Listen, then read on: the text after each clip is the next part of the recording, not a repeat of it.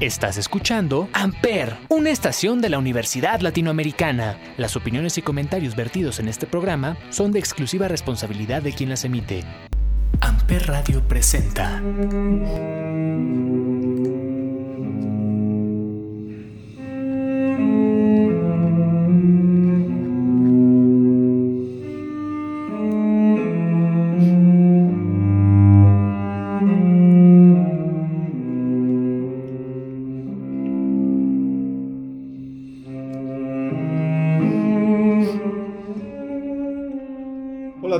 Bienvenidos un jueves más a este podcast llamado 35 milímetros eh, de la Universidad Latinoamericana por Amper Radio y como todos los jueves nos acompaña Olivier. Olivier, ¿qué tal? ¿Cómo estás?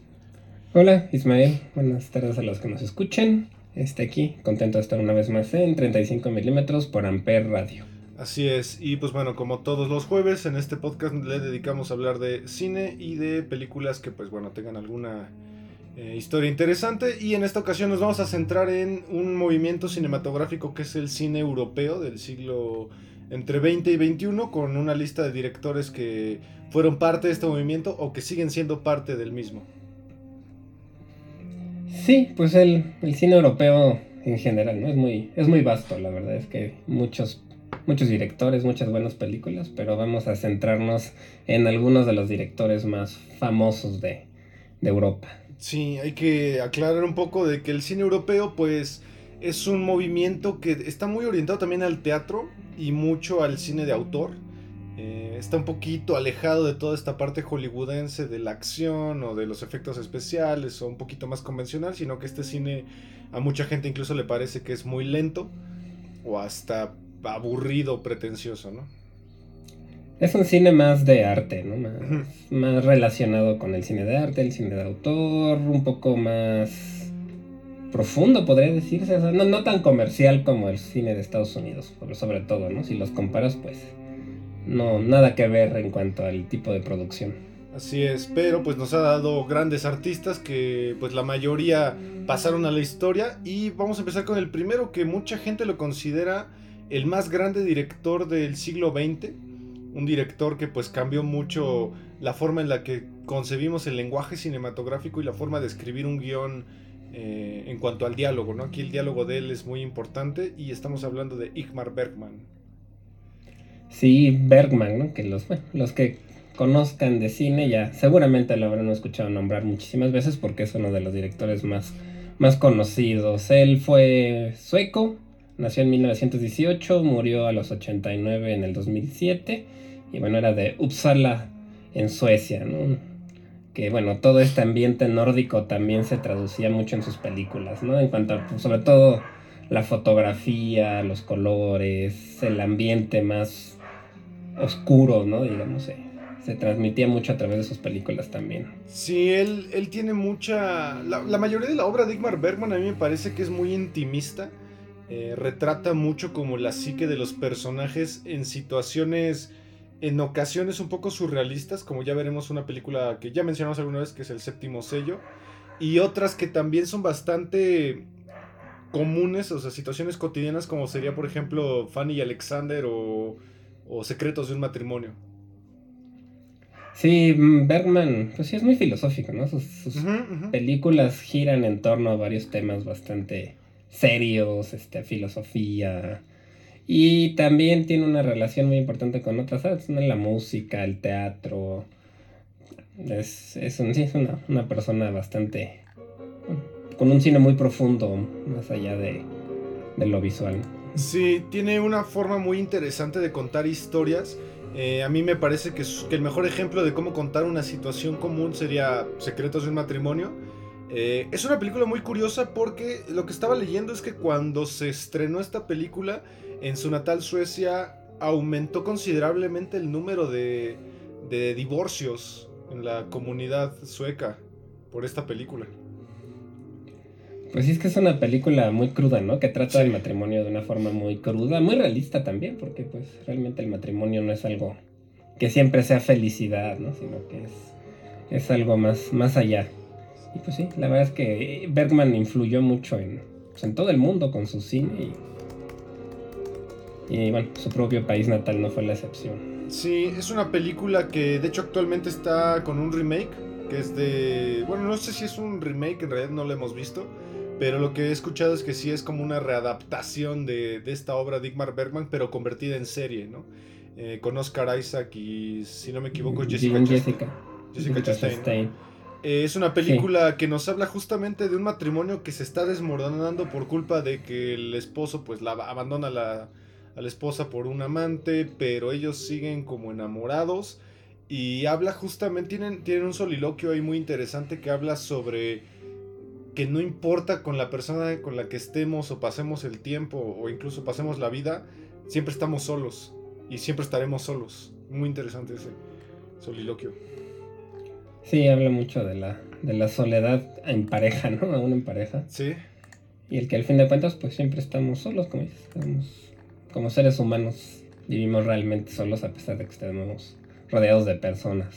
Sí, tiene otra que ya habíamos hablado de, de esta cuando hicimos el especial de películas que tienen relación con filosofía, que es el séptimo sello.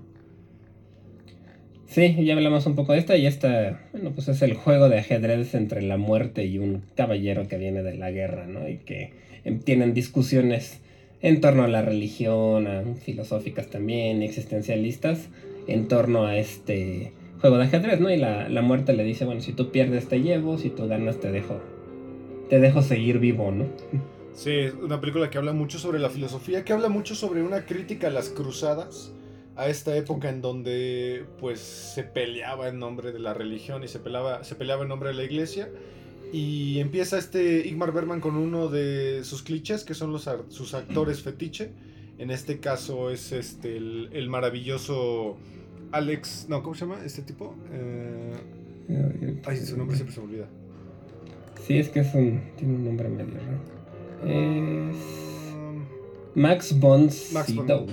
que es el, el, exorcista de justamente de la película El Exorcista. el padre del exorcista, sí, justamente. Entonces, él, es sueco también. Sí, así es. Y tiene muchos actores fetiche. Otra, otra actriz fetiche de él es Liv Ullman, que sale igualmente en Secretos de un matrimonio y en una película muy rara de Igmar Bergman, que parece de las más raras, que se llama Gritos y Susurros. Una película que todo el tiempo estamos viendo el color rojo Sí, es una película con que se ve pues, totalmente saturada de color rojo, ¿no? Sí, sí, es muy, muy extraña. Y también sale en otra que creo que es de mis favoritas de verme, que es Persona. También sale ahí. Persona, claro. Lily Bullman, que es una película también que es. gira alrededor de una enfermera que va a cuidar a una actriz que es muy famosa. Y se empieza a generar una relación en, en que como que se empiezan a parecer mucho ellas dos y llega un punto en el que ya no sabes cuál es cuál, ¿no? Como que va, se van fundiendo sus personalidades y se vuelve una película bastante, pues extraña por este aspecto, ¿no? Muy, tema, trata mucho de la psicología, de la locura, de, de la fama también. Sí, sí, sí. Ahí tiene también mucha parte biográfica porque también hay una película que se llama Fanny Alexander que habla de la infancia de Igmar Bergman, eh, pero contada desde el punto de vista de los niños, ¿no? Cómo los niños viven las situaciones eh, de sus padres. El padre era, era cineasta y me parece que era también como sacerdote, algo así, el padre de Igmar Bergman. Entonces cuenta un poco esta, esta parte de cómo eh, Igmar Bergman como que tuvo un poco alejada la vida de, con su padre y tuvo que enfrentarse a la vida con un padrastro. Sí, el cine de Bergman es muy. Es muy. Pues sí, autobiográfico, ¿no? Tocaba temas pues, de su propia vida y también pues comentan que él era una persona muy difícil de tratar, ¿no? Como muchos directores conocidos que era perfeccionista, que era bastante rudo con los actores, que sí. pues bastante gruñón, digamos, ¿no? Que era una persona sí, muy muy el estilo Stanley Kubrick, ¿no? Tal vez Kubrick se inspiró mucho en él. Sí, sí Hitchcock, exacto. Tienen, que es algo común entre los directores conocidos, ¿no? Que, que los consideren difíciles. Así es. Eh, creo que yo, yo recomendaría para entrarle a Igmar Bergman Secretos de un matrimonio es una película muy introspectiva, pero al final no es tan difícil. Creo que eh, el séptimo sello me parece una película más complicada de entenderle. Sí, puede ser. También Fanny y Alexander se me hace bastante accesible, tal vez si empiezan a ver, porque sus primeras películas son en blanco y negro, tienen un ritmo un poquito más lento, son temas, digamos, más pesados que pueden resultar tal vez aburridos. Y Fanny Alexander empieza, pues, es a color, tiene un poquito más de, digamos que es más viva la película, entonces yo siento que también podría ser una buena manera de entrarle a Bergman. Sí, sí, sí, sí sin dejar de ver los clásicos, porque realmente él tiene muchísimos clásicos del cine, como Persona, El Séptimo Sello, La Hora del Lobo. Este, el, Hombre Lobo, Las Uvas de la Ira, o Wild Strawberries, que también es muy conocida. Entonces, pues, la verdad es que no hay pierde, donde lo que quieran ver de él vale mucho la pena. Que también yo quería mencionar que él trabajó muchísimo tiempo con un director que, de fotografía que muchos consideran de los mejores directores de fotografía de la historia, que se llamó Sven Nykvist, que también era sueco. Y él empezó a trabajar con Bergman y hicieron muchas películas juntos.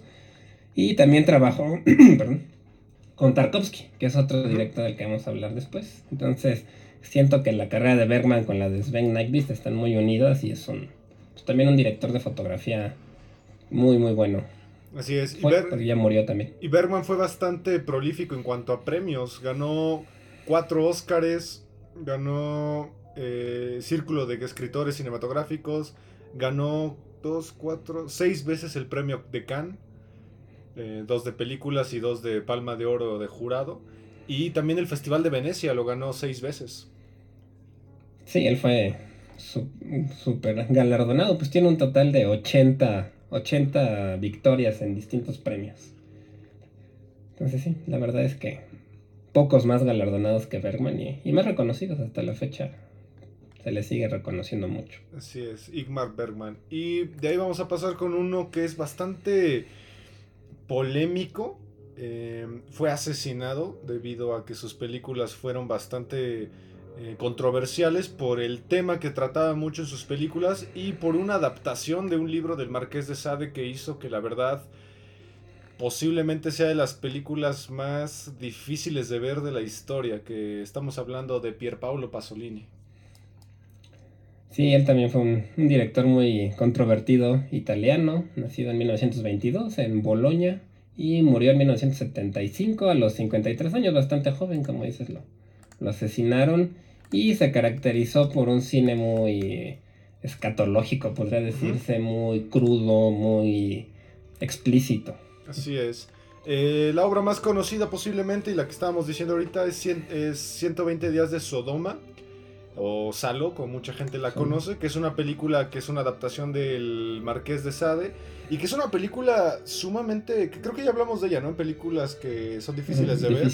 Difíciles de ver, sí. Una película que, que, es parte de una trilogía que se llama la trilogía de la vida, que es, eh, no, perdón, es después o antes, no me acuerdo, creo que es antes de la trilogía, pero que es la antesala a esta parte, que es el de Camenón, los cuentos de Canterbury y las mil y una noches pero esta película definitivamente rompió muchos paradigmas dentro del cine de esta época. Es una película, pues, pues ya vieja, es de 1975 y que en esta época todavía había muchas prohibiciones, ¿no?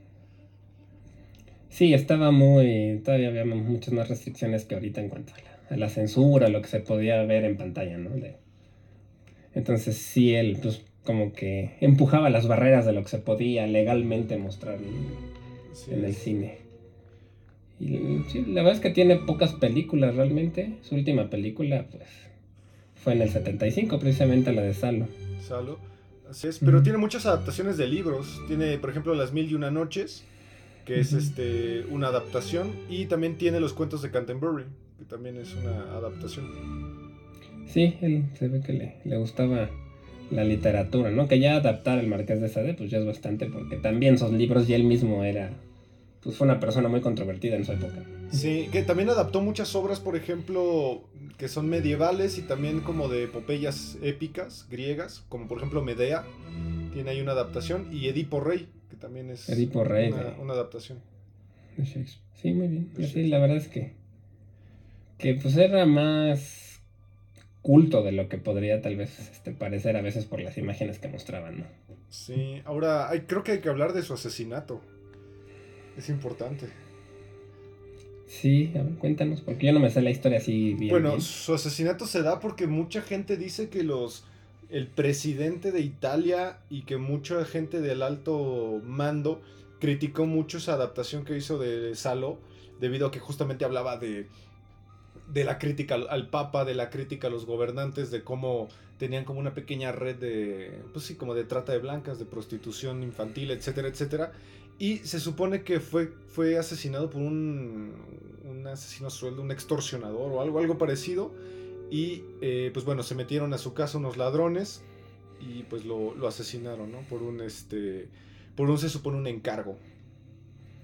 Pues sí, es que bueno, Italia es un país muy religioso por, obvias razones. Y, y, pues claro que era controvertido el tocar temas que pudieran criticar a la, a la iglesia, ¿no? Sí, ¿Cómo, ¿cómo le dirías al público cómo entrarle a Pasolini? Porque no creo que sea sencillo.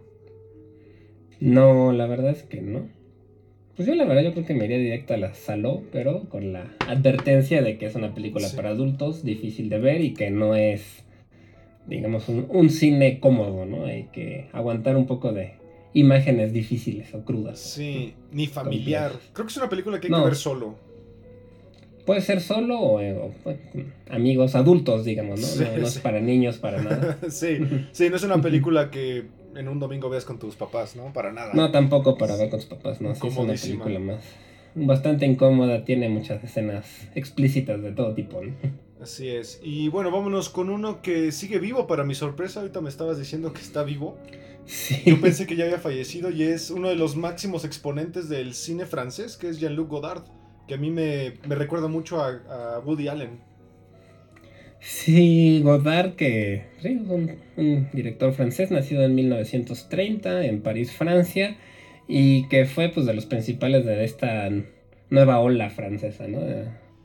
del, del, cine francés que tenía unas características bastante, pues, pues especiales, ¿no? Todos estos directores que estaban en la nueva ola del cine francés, ¿no? Un cine más experimental. Sí, el cine francés a mí me, parece muy, muy... Decía que era muy de Woody Allen porque para mí el fuerte de Woody Allen es la parte del diálogo, de la parte del guion eh, eh, hablado. Y siento que lo rescató mucho de Godard, aunque al, final son contemporáneos. Según yo, Woody Allen pues, tiene casi la misma edad, ¿no? Sí, pues Godard tiene 90 y Woody Allen 80 y tantos. Sí, ya andan por ahí de la... son contemporáneos. Sí, la verdad es que, sí. Yo, yo no sé, yo pensé que ya había fallecido, sinceramente, pero no. Sí, sigue vivo. Sigue vivo. Y bueno, para mí, la película más buena que he visto, por ejemplo, bueno, no, es que sea mejor que otra, sino que es la que más me llegó, es una que se llama Pierrot el Loco. No sé si la, has visto. No, creo que esa no la, vi como mucho. Bueno, para la gente que le gusta, por ejemplo, todo lo que es la educación o que son profesores, creo que es una película que, que deberían ver porque es una película que habla justamente sobre un profesor de, lengua española que le pasan mm. muchas cosas interesantes debido a que es despedido. Entonces se empieza a meter a, como a relaciones con otras personas que cometen crímenes. Entonces eh, hace mucha introspección acerca de, mm, por ejemplo, si tú, tú que estás casado, tu esposa cometiera un crimen, ¿seguirías estando fiel a ella o si la alentarías a de, oye, pues entrégate, no sé. Pues sí, sí es una, pues una pregunta que quién sabe, ¿no? Ya hasta que uno esté en esas circunstancias. O, una, o por ejemplo una infidelidad, ¿tú cómo la podrías manejar? Sabiendo que fue tu culpa en cierta parte, ¿no? Que le dejaste poner atención a tu esposa. Sí, sí, sí tiene... Pues sí, es que son temas complicados, ¿no? El saber que cómo reaccionaría uno, yo creo que hasta no estar en la situación no puedes saberlo realmente, ¿no? Sí, y es parte del cine europeo, ¿no? El cine europeo como que muestra mucho estas partes de, problemas cotidianos, pero que normalmente nos empatizamos con esos problemas hasta que los vemos reflejados en alguien más, ¿no? Sí, claro. Hasta que lo ves, te ves reflejado en alguien, a veces puedes darte cuenta de tus mismos errores, ¿no? Sí, Godard es muy bueno para esas partes, esa parte de la introspección en cosas muy cotidianas. Sí, él también tiene una serie de documental sobre la historia del cine, que es muy popular también. Que yo debo de aceptar que sí la vi, pero me pareció pesada porque es muy seria, o sea, es como... puede resultar aburrido a veces, porque creo que su ritmo es un poco lento, pero mm. es un documental muy interesante en el que cuenta la historia del cine. Pero desde, o sea, desde los inicios, tipo los hermanos Lumière y todo, todos ellos. Sí, sí, desde los inicios hasta la época en la que lo hizo. Y es un documental que estuvo en la televisión. Y es muy interesante también la, la historia del cine por Jean-Luc Godard.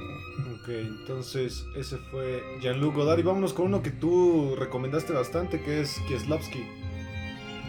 Sí, a mí me gusta mucho, no sé si tú lo, lo, conozcas. Él es un director polaco que también trabajó mucho en Francia. Nació en 1941 en Varsovia y murió igual en Varsovia en 1996. Pero hizo este, mucho cine en Francia. Y él, bueno, pues por ser polaco, tiene toda esta historia de lo que le sucedió a, pues a Polonia con la Segunda Guerra Mundial, todo esto. Y tiene una serie de tres películas que se llama Tres Colores, que son muy... Yo creo que es lo más conocido que él hizo. Hizo otro antes que se llamaba El Decálogo, que estaba basado en los siete... Digo, en los diez pecados capitales y en las... En, en pecados capitales y las leyes y una cosa así. Y este... Y bueno, sobre todo yo recomiendo los tres colores, este, azul, blanco y rojo, que están basados en los colores de la bandera de Francia y tratan sobre los ideales de la Revolución Francesa, que era la libertad, la igualdad y la fraternidad. Son las de... Cada película retoma eso. Son las de esta actriz, esta Juliette Binoche, ¿no? Salen distintas actrices en, la de en la azul es Juliette Binoche, en rojo este aparece ¿cómo se llama esta chica? Irene Jacob y en blanco esa es la de Julie Delphi, la actriz de los de que ya hemos hablado de ella en las de la trilogía de Before. en la, trilogía de Before. Y cada una pues tiene un tema específico. Y la verdad es que las tres son muy buenas películas la fotografía es muy bonita porque aprovechan mucho el color de cada película para ambientación la iluminación y bueno son tres historias distintas pero que tienen esta digamos unión en los colores de la bandera y en los ideales de la Revolución Francesa. Entonces en la, en la de azul es una mujer que es Juliette Binoche que se le acaba de morir su familia, su esposo y su hijo mueren en un accidente, ella se queda sola y es pues como está lidiando con la pérdida. Luego en blanco, que a mí es la que más me gusta, por lo menos se me hace la más accesible porque es prácticamente una comedia negra, es un, un polaco que se casa con una francesa, y la francesa se quiere divorciar de él y lo trata horrendo durante toda la película. Es Julie Delphi aquí la odias porque de verdad lo trata muy mal a este chico polaco. Y pues son todas las aventuras que vive él para... Primero para tratar de recuperar a la esposa y luego para vengarse de lo que le estuvo haciendo en el divorcio. Entonces está, está muy interesante. Y Rojo es una relación muy extraña entre una chica joven y un hombre ya grande que era un, es un juez que vive solo y que ella se da cuenta que espía a sus vecinos. Tiene como... Les intervino el teléfono y se pone a escuchar todas las conversaciones de los vecinos. Ella lo conoce porque atropella sin querer a su perro y se lo lleva, oiga, le atropella a su perro y, ahí se conocen y pues entablan una relación no amorosa, sino más bien pues amistad entre un hombre grande y una mujer más joven. Está muy interesante las tres películas. Y pues es lo más conocido de, de Kierlovsky, aunque tiene bastantes otras cosas bastante bonitas también. Es un, a mí me gusta mucho. Lo que estaba viendo es que antes de morir empezó a escribir un guion para adaptar la Divina Comedia de Dante Alighieri y nunca la terminó por su muerte. Sí, falleció antes de, de terminar ese, ese proyecto. Y sí, tiene los, el decálogo, que son, es miniserie, yo creo que es lo segundo más conocido de, después de su trilogía de los tres colores. ¿Con cuál recomendarías empezar? Pues yo vería las tres, la verdad, las tres son buenas películas, son bonitas, pero tal vez la más accesible sea la de blanco porque es una comedia. Azul es muy bonita, pero es muy triste, son de esas películas que la ves y te presiona un poquito el corazón. Y rojo tal vez es un poco la, la, la que a mí menos me gustó, pero también vale la pena. ¿No tienen cronología? No, no es lo. Las historias no están relacionadas entre sí. Por ahí en la de Blanco hay un cameo de, de esta Este, Violet Binoche sale por ahí, pero no tiene que ver nada más como que se ve de fondo. pero, Ah, ok, ok. pero, pero no están las, las historias no están conectadas ni tienen secuencia, las pueden ver en cualquier orden y, y no hay problema. Perfecto. Entonces, Krzysztof Kiełowski de eh, Varsovia. Ahí- Polaco que trabajó mucho en Francia también. Perfecto. De ahí nos vamos con uno que es emblemático dentro del cine europeo. Posiblemente uno de los cineastas más importantes junto con Ingmar Bergman. Y en mi opinión uno de los más difíciles. La verdad las películas Sí. de él... Hay veces que no le entiendo nada a lo que está pasando. Y dos, dos de ellas las tuve que ver dos veces para medio agarrarle, que es Andrei Tarkovsky. Famosón ya. Sí, la verdad es que Tarkovsky es difícil, es difícil. Él es ruso. Él este, bueno, fue ruso, nació en 1932 y murió en 1986 en Francia.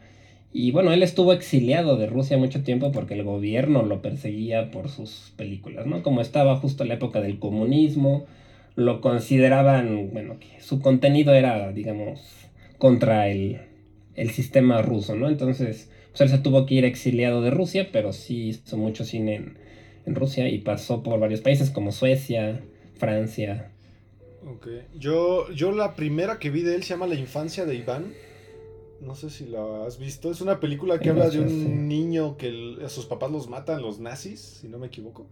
Y el ejército ruso, bueno, el ejército rojo lo contrata para, pues, uno, en vengarse y dos, porque es un niño chiquito, chaparrito. Entonces lo ponen a hacer eh, exploraciones y cosas así. Entonces es una película súper... Es que ni siquiera es cruda, a mí me parece difícil de agarrarle la onda porque tiene muchos planos muy contemplativos, muy de, de que el plano, a pesar de que parece que no pasa nada, te está diciendo muchas cosas de la psique del niño, de Iván. Sí, él es muy... De hecho, ti- tiene un libro muy padre en el que él habla de cine también, y en ese libro te, te explica mucho su filosofía sobre el cine, ¿no? Y él la compara mucho con la poesía. Él decía que para él el cine era poesía y que todos sus encuadres planos eran poesía. Entonces todo lo que tenía alrededor, toda la utilería, todo el arte, todo tenía un significado, o sea, no era de gratis. Sus movimientos de cámara, entonces, sí, son tomas muy lentas, planos secuencias, movimientos súper lentos, iluminación natural, él utilizaba mucho iluminación natural, igual que Bergman también, utilizaban mucho iluminación natural más que artificial. Y sí, puede ser cansado de ver, pero por, por eso me gusta. La verdad a mí me, Sí. me, me gusta mucho esa forma de hacer una fotografía tan potente que te dé más allá, ¿no? Que, que la misma fotografía sea parte del- de la historia o de lo que quiere contar. Sí, pero creo que la más difícil y que hasta la fecha todavía no termino de entenderla y la vi dos veces y media porque la, la media ya no la terminé de ver por X o Y razón, se llama El Espejo. El espejo. Es sí una son- película que hasta hoy no, no, no te podría decir exactamente de qué es, porque es una película que nos habla de una teoría filosof- eh, filosófica, psicológica de eh, Carl Jung, que habla sobre el espejo, de que nosotros somos el reflejo de las demás personas. Y es una película que habla de un tipo al que nunca se le ve el rostro adulto en realidad. Sí, es una película muy extraña, muy surrealista la fotografía también. Sí, Y sí, sí. Pues cuenta la historia de un hombre que se está, que, que sabe que va a morir, un hombre de 40 años que está moribundo y empieza a recordar a través de imágenes muy surrealistas toda su historia desde que es niño, a su, este, su mamá, su infancia, la guerra, momentos, pues su vida, la empieza a recordar porque ya se va a morir y todo te lo muestran a través de secuencias oníricas, ¿no? Eso es muy... Por eso es que cuesta trabajo, porque además hay pocos diálogos, Hay mucha es poesía. lento. Mucha, justo es poesía visual, que es lo que decía. sí, sí, sí. Sí, básicamente es como si leyeras un poema y te lo estuvieran retratando en imágenes. Eh, también el problema de esta película, creo yo, es la forma en la que está armada cronológicamente. Porque, como dice Olivier, son muchos recuerdos como que van de flash forward y flash eh, backwards. Y no estoy muy seguro cómo, cómo está estructurada. Pero creo que es una película que hay que ver pensando en la idea que es un poema. Más allá de que es una secuencia de eventos. ¿no? A mí me, me- me recuerda un poco al árbol de la vida que hablamos hace poco también. De ese estilo, pero todavía más compleja. o sea, el árbol de la vida se entiende muy fácil comparada con esta, yo sigo. Sí, no. Pero ese estilo visual donde te van contando una vida a través de imágenes. Es que creo que la idea en general, de, estaba leyendo el otro, bueno, estaba viendo un documental de él, que justamente la idea era que nosotros no contamos la vida de manera cronológica. Nos, o sea, si ahorita yo te cuento cosas de mi infancia, me voy a ir saltando eh, momentos, ¿no? Y así se cuenta la vida en realidad. Sí, él lo compara, creo que lo escuché, que lo comparaba con, con, esas imágenes que uno tiene de recuerdo de la infancia, que te acuerdas de algo, pero no de la situación, sino de una pared, de un juguete, de algo de tu casa de cuando eras bebé, o sea, como ese tipo de imágenes que te acuerdas, pero no es que tengas el recuerdo súper claro, sino son esas imágenes que se nos vienen como en sueños de recuerdos que tuvimos. Sí, a mí me parece que él está muy influenciado por Luis Buñuel. Sí, esta parte es muy surrealista también, sí, sí tiene mucho que ver esa parte de la, de la imagen. Y sí, el, espejo a mí me gusta. La que más me gusta de él, y creo que es una de las más sencillas, entre comillas, se llama El Sacrificio. Es de las últimas películas que hizo. Creo que es la última. La, la última que hizo realmente. La hizo esa en Suecia, ya que se había ido de Rusia. La fotografía la dirige Sven Nykvist, que también trabajó con Bergman y cuenta la historia de un... Están en una isla de Suecia, una familia, porque saben que ya está a punto de empezar la Tercera Guerra Mundial. Y entonces está como la... Es como la conversación de, cómo ayudar o evitar que suceda esto, qué hacer, porque ya saben que ya viene ahí la, la guerra mundial. Y tiene una secuencia que a mí me encanta que la grabaron en tiempo real. hay una casa que se quema y la cámara se va haciendo poco a poquito, se va moviendo desde que se enciende la casa hasta que acaba de prender todo el incendio. Entonces fue una, una secuencia que la pudieron grabar solo una vez porque de verdad quemaron una casa. Y es una, a mí me gusta mucho porque es una, es muy bonita, es, es, poesía. Que también reigadas el director mexicano, siento que tiene mucho que ver con Tarkovsky. O sea que porque es una fotografía así muy lenta, muy pensada, pero que cuesta realmente hacerlo, ¿no? Cuentan que Tarkovsky era de los que si estaba movido el florero de atrás tantito más de lo que él quería, repetía todo, ¿no? Y se enojaba y hacía drama porque él era perfeccionista así a un nivel enfermo. Sí, creo que es una característica propia de los europeos, ¿no? Porque al final de cuentas eh, Kubrick también era de este estilo eh, el primero que mencionamos también, Igmar Bergman, era de este estilo. Y que creo que de la lista, Tarkovsky sería el último al que yo le entraría si no conociera cine europeo. Es muy difícil. Sí, empezar por Tarkovsky, a menos que de verdad te guste, o sea, que, que ya tengas esas ganas, sí es complejo, ¿no? Tiene una que se llama Stalker, que también más o menos entiende. Que es ahí un, mm. tal cual un acosado, un tipo ahí medio raro que anda siguiendo a la gente. Pero sí, sí, sí, sí es difícil. Sí, no es nada convencional, es cine de autor al 100%. Eh, pero creo que si alguien aquí estudia cine es, una, es un must. Tiene que ver forzosamente Tarkovsky para entender muchas cosas de, de cómo una imagen, una, una, imagen estática puede decir mucho, ¿no? O, bueno, casi estática puede decir mucho de, de lo que está pasando en pantalla. Sí, aquí realmente se trata mucho de fijarse en los detalles y en apreciar la fotografía con paciencia, ¿no? Porque no son historias rápidas que entienda uno, sino que tiene que, pues, digamos, poner un poco más de sí mismo para, sí. para entenderle. Yo siento que Kubrick eh, se inspiró mucho en él para hacer, por ejemplo, Barry Lyndon. Que Barry Lyndon tiene unas secuencias muy tardadas donde no está pasando, parece que no está pasando nada pero el lenguaje cinematográfico y la fotografía y, el paisaje te está diciendo todo, ¿no? Sí, justamente tiene mucho, mucho que ver. Él tiene otra que se llama Solaris, que hicieron un remake con Josh Clooney, que es de ciencia ficción, pero también es... Ahí, ahí también está un poco casado con, ¿cómo dices? Con este Kubrick por la de 2001. Esta de Solaris también es, este, ciencia ficción en el espacio. Y un poco muy extraña también, la verdad. Claro. Sí, creo que Tarkovsky sí sería el último al que hay que entrarle. Y hay que entrarle con. Hasta con un poquito de estudio cinematográfico. O sea, que vean algún documental de, de planos, de movimientos de cámara, de lenguaje, para que tal vez entren un poquito más en la convención, porque sí es un cine muy, muy raro. No raro, es eh, poco convencional tal vez. Sí, y sí es... Sí, la verdad sí, sí, de, los que hemos hablado yo creo que sí es el más complejo. Sí, porque el siguiente es uno que tiene una película que a mí me gusta muchísimo, tanto la original como su propio remake, que es este Michael Haneke eh, hizo una película que a mí me encanta que se llama eh, Funny Games, que tiene su propio remake. Es una película súper entretenida. Sí, a mí que se me hace tal vez el más accesible, aunque tampoco es que sea súper, digamos, convencional, pero tiene historias que sí se entienden mucho más fácil, ¿no?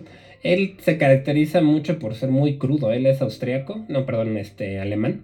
Nació en Múnich en 1942 y hace un cine muy crudo, muy, muy crudo, que tiene en algunos casos violencia, en algunos otros casos amor, y como tiene una película que es muy bonita que se llama Amor precisamente, Que, que, que, es muy cruda, pero por la situación que está pasando. Tiene se llama Caché, que también es muy, este, igual, son, son historias crudas. Y algo que me gusta mucho de él es que le gustan los finales abiertos, nunca te cuenta como 100% todo. En algunas sí, Funny Games es más convencional, Amor también, pero tiene otras en las... Hay una que se llama Caché de 2005, que la última secuencia es un plano general de, una, de un montón de gente saliendo de una escuela. Y tú tienes que fijarte perfectamente en lo que está pasando para entender, porque ahí te da la respuesta de que lo que estás esperando durante toda la película te lo pone ahí, pero en un plano tan abierto. Algo así como ¿dónde está Wally? ¿no? Que hay tanta gente que tienes que fijarte qué está pasando. Y a mí eso me gusta, se me hace muy bonito. O sea, eh, que se atrevan a hacer algo distinto. Sí, creo que Funny Games también tiene alguna parte muy experimental, porque al principio la película va muy convencional. Eh, la, la, historia trata de dos casi adolescentes que se meten a casa de una familia de un, mamá, papá y chico. Y como que los tienen secuestrados, pero no es como un secuestro común, sino que para ellos es un juego. Están jugando a ser secuestradores, ¿no? Pero tiene una secuencia en la que rompe incluso como la cuarta pared y se atreve incluso a darle eh, reversa a, las cosas, a la, secuencia. Sí, como que. Sí, justo se, se como que se rebobina la, la, película. y cambia, cambia la secuencia. Entonces, y el mismo personaje lo hace. Entonces, eh, creo que es un experimento muy raro porque normalmente uno cuando va al cine se queda con lo que le presentan, ¿no? Y, tiene que, pues, que aceptar lo que va a pasar, pero en esta película, este experimento de que el mismo personaje rebobina porque a él no le parece el, el desenlace, se me hace increíble, se me hace fabuloso eso. Sí, la verdad es que es muy inteligente esa película y es, yo creo que de las de Home Invasion es de mis favoritos. Sí. Que es este género en el que se mete a alguien a una casa y, y bueno, y atormenta a una familia o algo pasa. Y su mismo remake es muy bueno, o sea, su mismo remake es interesante, es de Naomi Watts con Tim Roth y este Pete, ¿cómo se llama este, el chico este? Que, que me suena muy buen actor, Michael Pitt. Michael Pitt, sí. Yo la verdad me sigo quedando con la original pero esta vale la pena si les gusta más, digamos, el cine estadounidense. La dirige él mismo, la dirige casi igual al original, con, los toques de que pues, son actores más conocidos. Pero me gusta mucho, pero tiene varias. Tiene otra que se llama Venice Video, que a mí me parece muy buena. Que es, es un chico de 14 años, también bastante atormentado este, está muy interesante. Yo vi una que se llama Código Desconocido, eh, pero sé que la vi en inglés, no me acuerdo cómo se llama en inglés, pero que aquí rompe, rompe con muchas partes del cine tradicional porque también tiene estas secuencias muy largas en las cuales rompe con algo que se llama la dialéctica cinematográfica, que es esta parte en la cual eh, como que si yo le pregunto algo a Olivier, Olivier me contesta a mí y luego yo le respondo algo. Aquí no, aquí como que parece que los diálogos fluyen de una manera eh, atemporal, quizá, quizás es la palabra. Sí, se sale de las convenciones del cine común, ¿no? Para, también para involucrar un poco más al espectador. Sí, como que él mismo vaya creando la idea de cómo, cómo respondería esta secuencia de, diálogos, ¿no? exacto. Tiene otra también que se llama La Pianista o The Piano Teacher, que es una película también muy extraña, muy ruda, y es una pues es una relación bastante sadomasoquista entre un, hombre y una maestra de piano. Ok. Ganó el premio del jurado de Cannes eso. Es una película también muy cruda, muy incómoda, pero tiene secuencias bastante incómodas, pero también está vale bastante la pena. Eh, me gusta, la verdad lo que vean de él vale la pena, pero sí dentro de esta pues que sepan que es algo crudo, difícil de ver Amor, no sé si la has visto. no, a mí me gusta mucho esa película. Es una película que, bueno, la grabé en Francia. Es, todo es en un departamento. Y es la vida de una pareja de viejitos, de gente de la tercera edad, donde la. que ya llevan casados decenas de años, donde la mujer empieza a perder. le empieza a dar demencia. Y entonces es esta.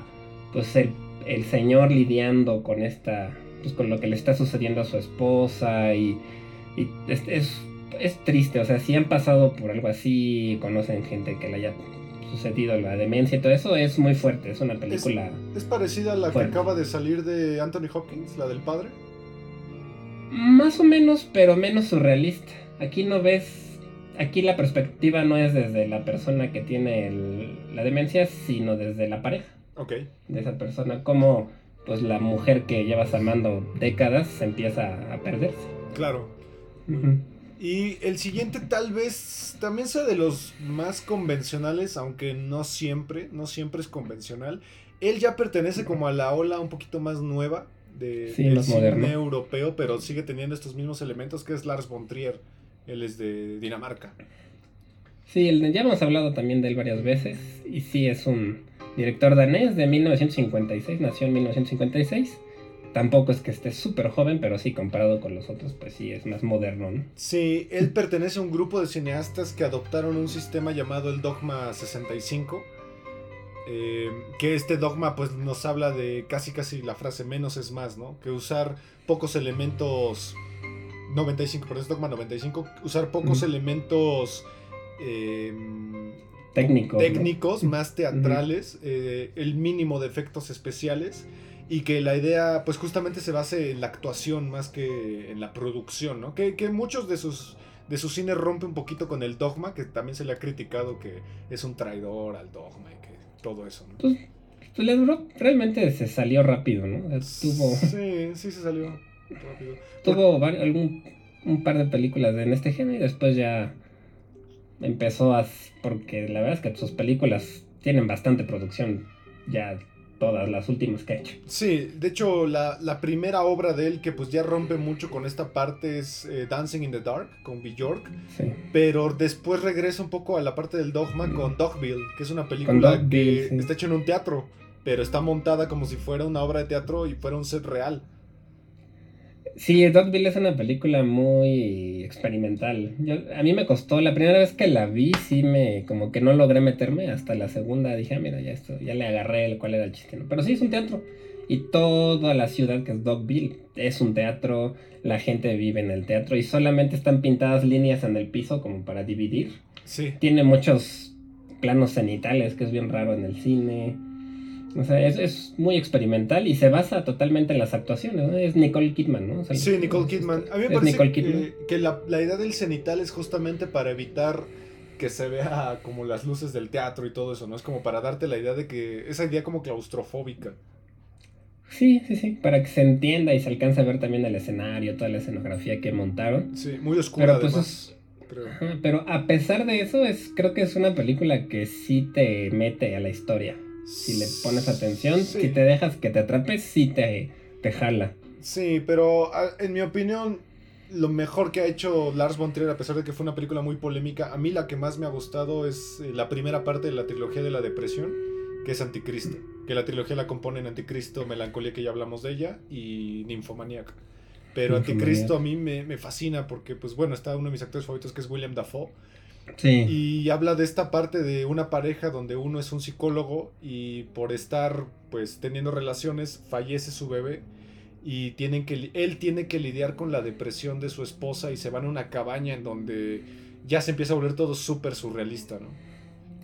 Sí, esta es una película que muchos consideran de terror porque tiene escenas bastante pues sí, que podrían entrar dentro del género de terror, aunque como tal no lo es, como dices, es muy surrealista, es muy poética también, tiene mucho... Pues sí, mucho... Es una película también muy explícita, ¿no? Sexualmente muestra escenas bastante explícitas. Sí, sí, sí, sí. Hay una parte donde empieza a convertirse en thriller, ¿no? Creo que ya al final se suele como un thriller. Eh, pero es una película que creo yo que para empieza convencional, pero deja de ser convencional casi a la hora. Y se vuelve una película en donde empiezan a, aparecer visiones de ella, de él. Hay una parte de un zorro, que es como la frase más icónica de la película, que es eh, el caos reina. Eh, pero está dividida en capítulos. Eh, creo que es un acierto eso del capítulo porque siento que te da un respiro. Porque normalmente la película empieza cada vez a hacerse más y más intensa. Sí, justamente empieza como dices más convencional y se va sube y sube y sube y sube de tono hasta llegar a cosas surrealistas. E incluso la apertura, la apertura, la parte donde el bebé fallece, eh, está en blanco y negro y con una música sumamente tranquila en la cual por una parte está pasando un acto de amor y por otra parte está pasando un acto trágico, ¿no? Entonces con la música y la parte en blanco y negro y la fotografía en cámara lenta, eh, me parece una secuencia de apertura sumamente eh, hermosa, muy poética. Sí, a mí la, fotografía de que ha hecho él desde hace, pues desde, desde yo creo, siento que es muy bonita también la fotografía que, y le gustan estas la cámara lenta y súper lenta además, este, la, el blanco y negro o escenas igual pues, como lo que hemos estado hablando, ¿no? Que son, digamos, más pensadas totalmente todo el plano del principio a fin. Sí, y al final él tiene muchas polémicas porque en un festival de Cannes él empezó a decir unas declaraciones que hasta lo acusaron de nazismo, ¿no? Sí, él fue expulsado, creo, del Festival de Cannes. Sí, algo comentó en Cannes y lo, acusaron de, de ser supremacista o algo así. Y, y, pues él es una persona que se caracteriza por decir lo que piensa y realmente pues no se echa para atrás, ¿no? O sea, es como muy firme en sus opiniones. Y muchos lo consideran también que es una persona antipática, difícil de trabajar con él. Sí, de hecho hasta Bjork creo que lo acusó de que la maltrataba, ¿no? En la filmación de Dancing in the Dark. Si no han visto Dancer in the Dark, yo creo que es de las películas más tristes que he visto en mi vida, la verdad. Sí, sí, sí. Pero sí cuenta Bjork que la, pues, que la presionó tanto que, que sí terminó ella. Pues creo que ya no ha querido volver a hacer cine, por eso. Sí, de hecho. Y bueno, la última película que dirigió es una que ya nunca pude ver, porque no, no sé por qué y si quería verla, que es La casa que Jack construyó, que según yo también es una adaptación, ¿no? Sí, esa, sí me gustó. Esa eh, habla de un asesino en serie, es la, historia de un asesino en serie, pero a mí se me hace un poco autobiográfica porque él mismo se habla mucho del arte, habla mucho del infierno, de la religión. Está padre, pero también es una es muy presuntuosa porque hay una secuencia en la que hablan del arte y él pone escenas de sus películas mencionando como si fuera el punto más alto de un artista. ¿no? Amper Radio presentó Amper, donde tú haces la radio.